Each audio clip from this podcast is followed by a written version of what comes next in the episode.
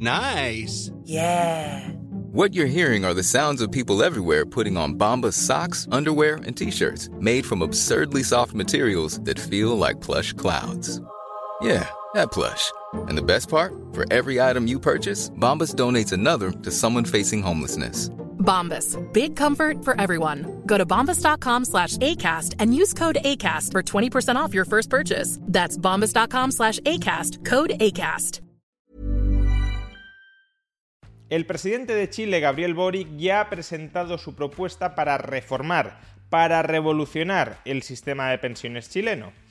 ¿En qué consiste exactamente esa reforma y cuáles serán sus efectos sobre los chilenos?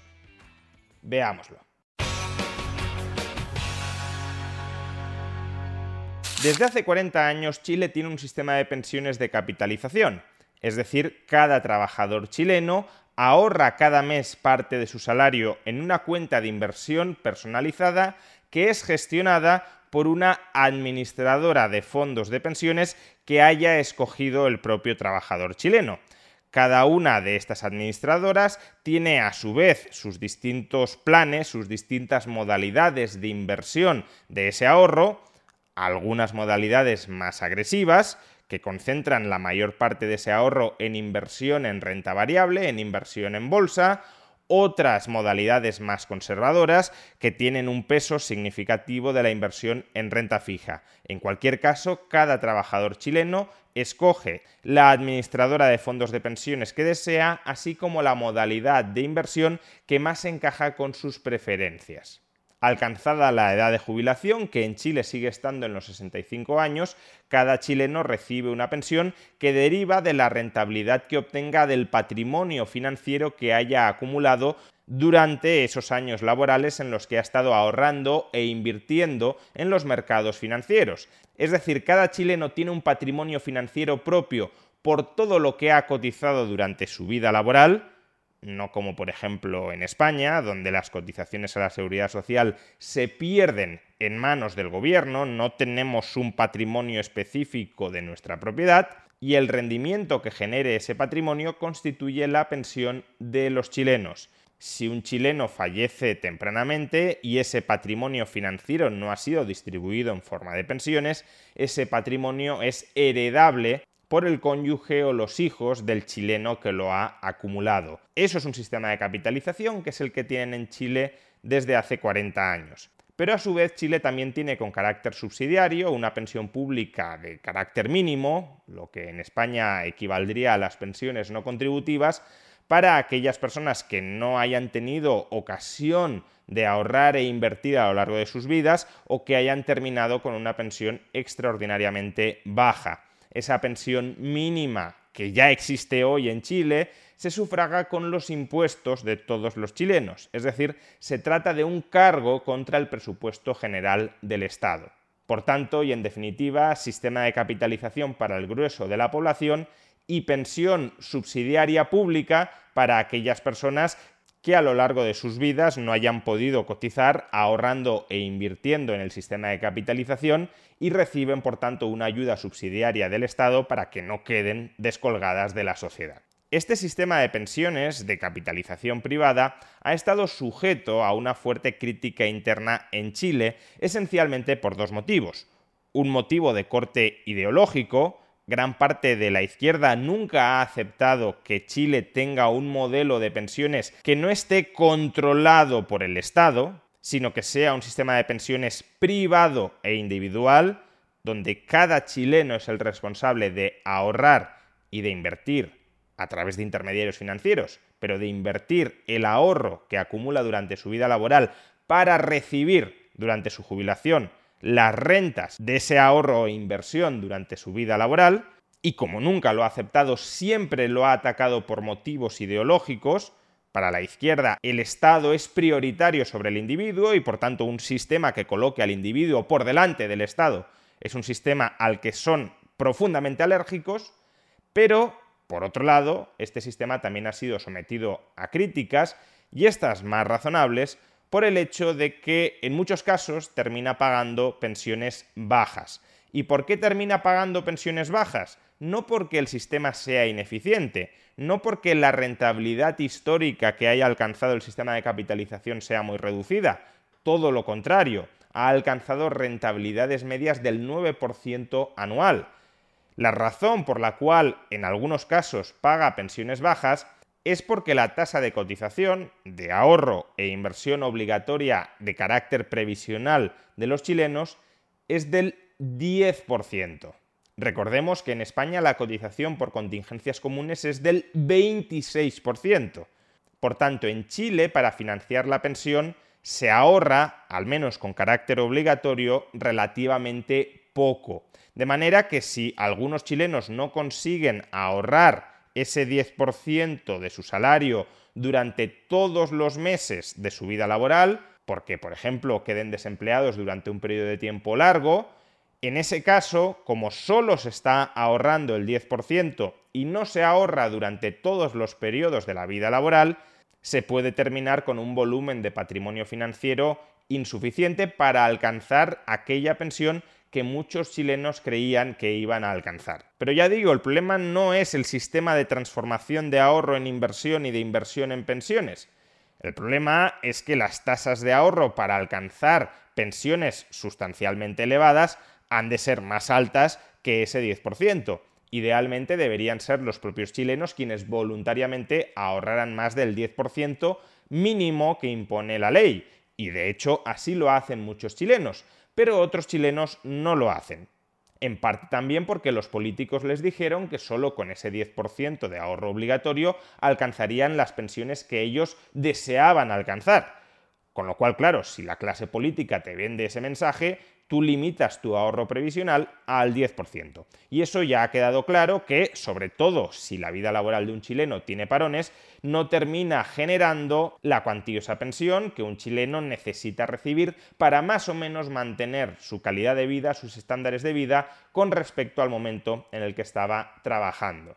En tal caso, por tanto, habría dos alternativas. Una más liberal, que sería mantener la voluntariedad de todo el ahorro por encima del 10% mínimo que hoy impone la legislación, pero advirtiendo a los chilenos de que para alcanzar pensiones más elevadas han de ahorrar más de ese 10%, u otra opción más paternalista que sería elevar la cotización mínima obligatoria hasta el 13, 14 o 15%, que aún así seguiría estando muy por debajo de la pensión obligatoria en España. Insisto, solo por pensiones 26%. Luego, si incluimos otros complementos a recibir de la seguridad social, nos vamos al 37% de cotización mensual a la seguridad social. Pero el equivalente chileno sería el 26%. Por tanto, aunque se elevara obligatoriamente al 13, 14 o 15%, en Chile seguiría estando sustancialmente por debajo de otros países con sistema de pensiones público como España.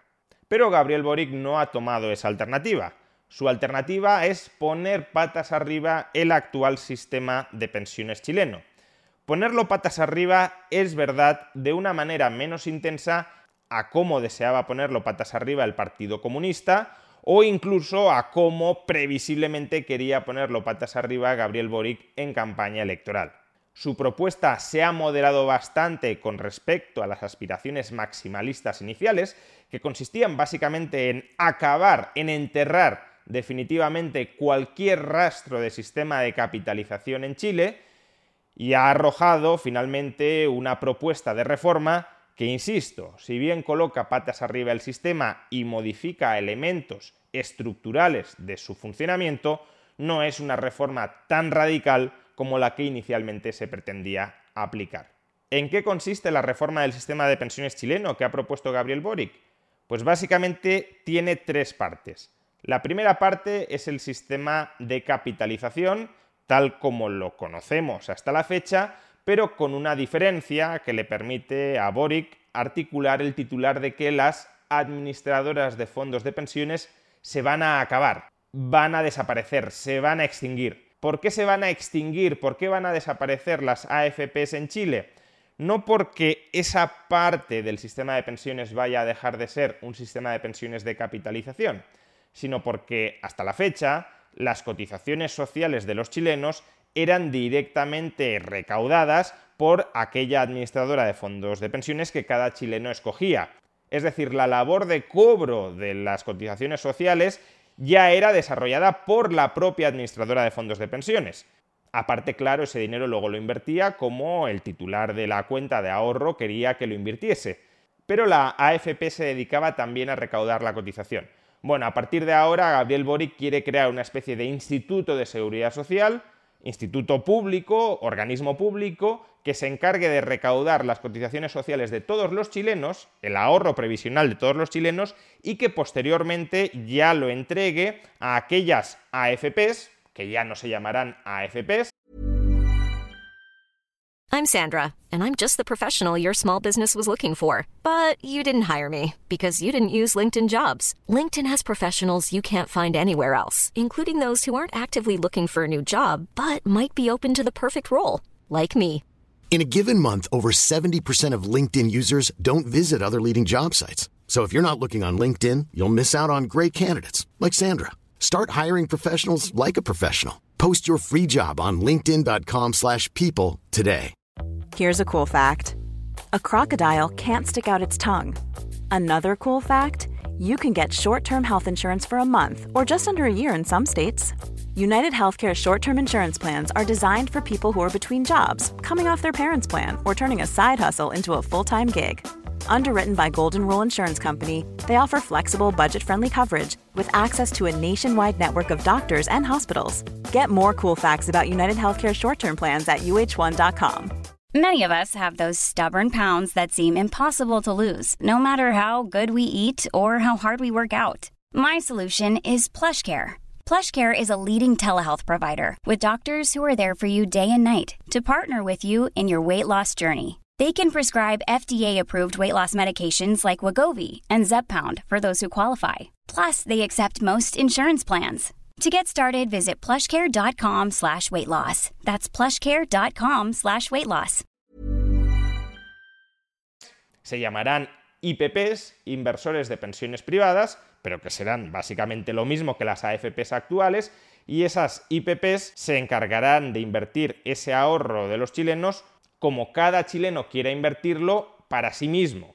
Es decir, ese 10% del salario de los chilenos que se pague en cotización social, en realidad un ahorro obligatorio de carácter previsional, seguirá siendo propiedad de cada chileno y los frutos de las inversiones de ese ahorro previsional gestionado por las IPPs las antiguas AFPs, se irán redundando en beneficio exclusivo de cada chileno. Por tanto, esa parte no cambia prácticamente en nada, salvo porque se instituye una burocracia pública adicional que recaudará, como digo, todos los ahorros previsionales de los chilenos y posteriormente los distribuirá entre las IPPs que escoja cada chileno. Más gasto público, más empleados públicos a los que contratar, pero al menos lo fundamental es que ese 10% de ahorro mensual de cada chileno seguirá siendo su propiedad y seguirá percibiendo la pensión con cargo al patrimonio que haya acumulado con ese 10% de ahorro mensual a lo largo de su vida laboral.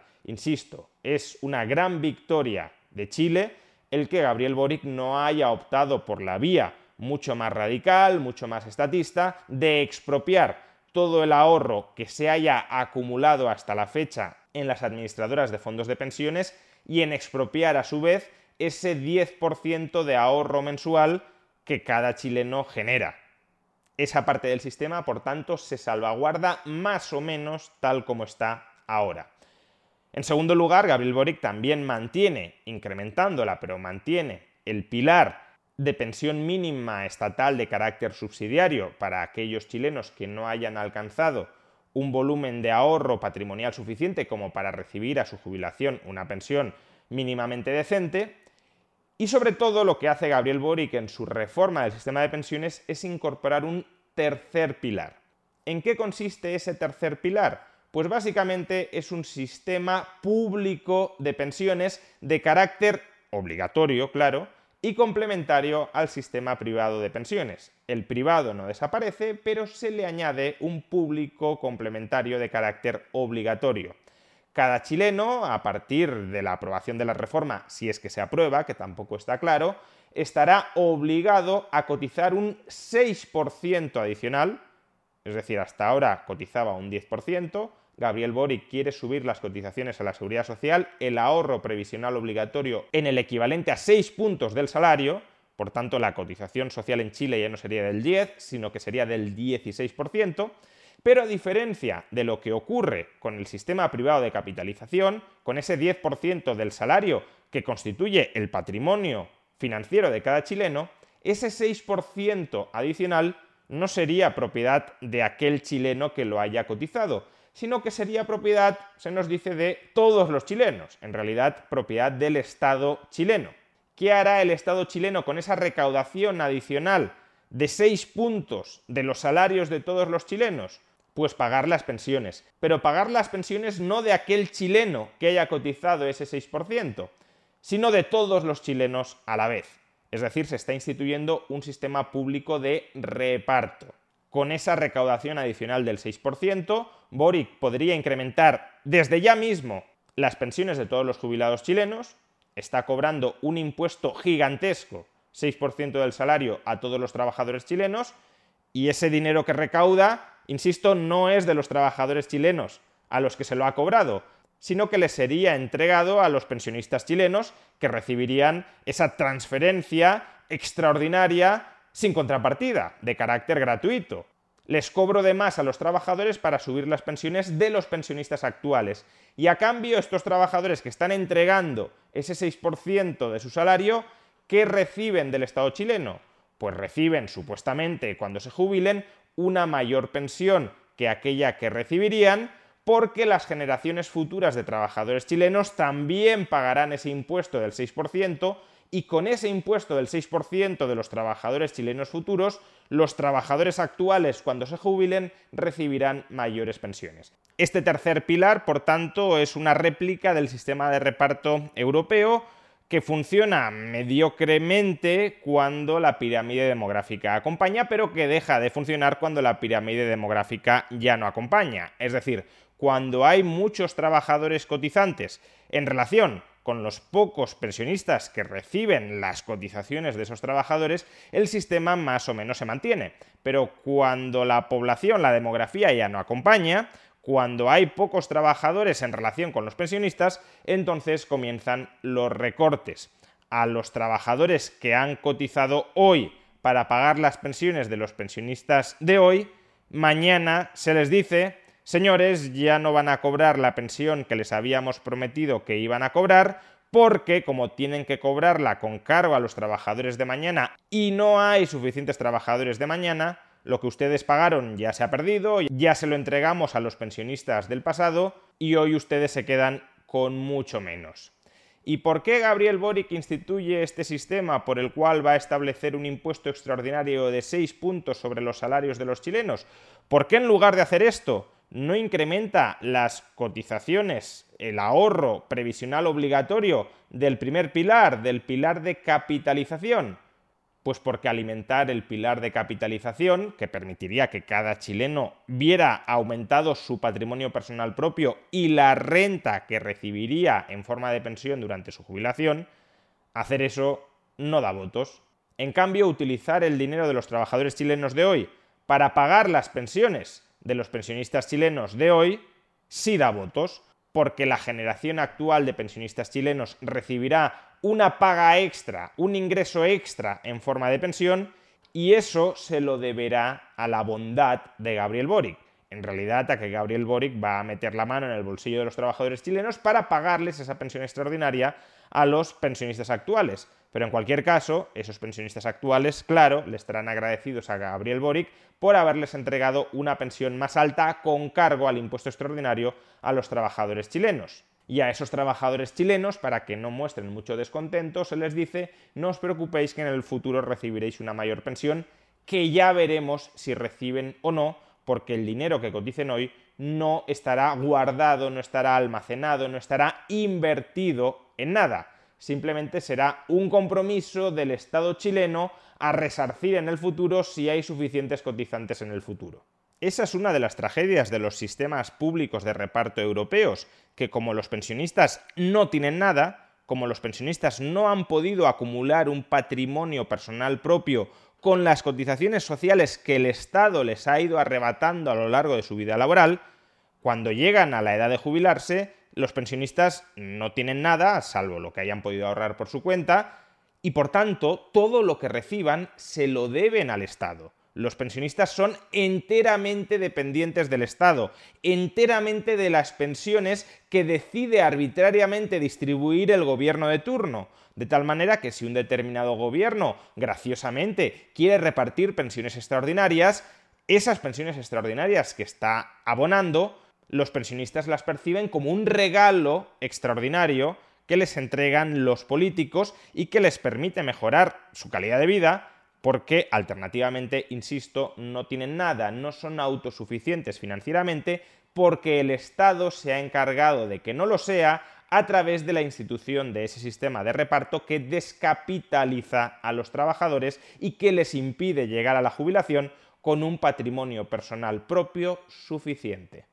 En suma y a efectos prácticos, la reforma del sistema de pensiones que promueve Gabriel Boric simplemente consiste en un impuesto extraordinario a los trabajadores para sufragar un incremento de las pensiones actuales que permitan a Gabriel Boric y los suyos comprar los votos de esa mayoría de pensionistas, descapitalizando, eso sí, a los trabajadores chilenos actuales, porque ese 6% de su salario que les es arrebatado fiscalmente no pasa a formar parte de su patrimonio, lo único que obtienen a cambio de él es un compromiso, que ya veremos si en algún momento futuro se cumple, de que el Estado quitará dinero a los trabajadores del futuro para pagar pagarles una pensión adicional a estos trabajadores del presente. Es decir, que la reforma del sistema de pensiones que se está planteando ahora mismo en Chile combina lo mejor del sistema privado de capitalización con lo peor del sistema público de reparto. Y el responsable de introducir lo peor del sistema público de reparto en Chile, tanto por dogmatismo ideológico cuanto por interés electoralista, es Gabriel Boric.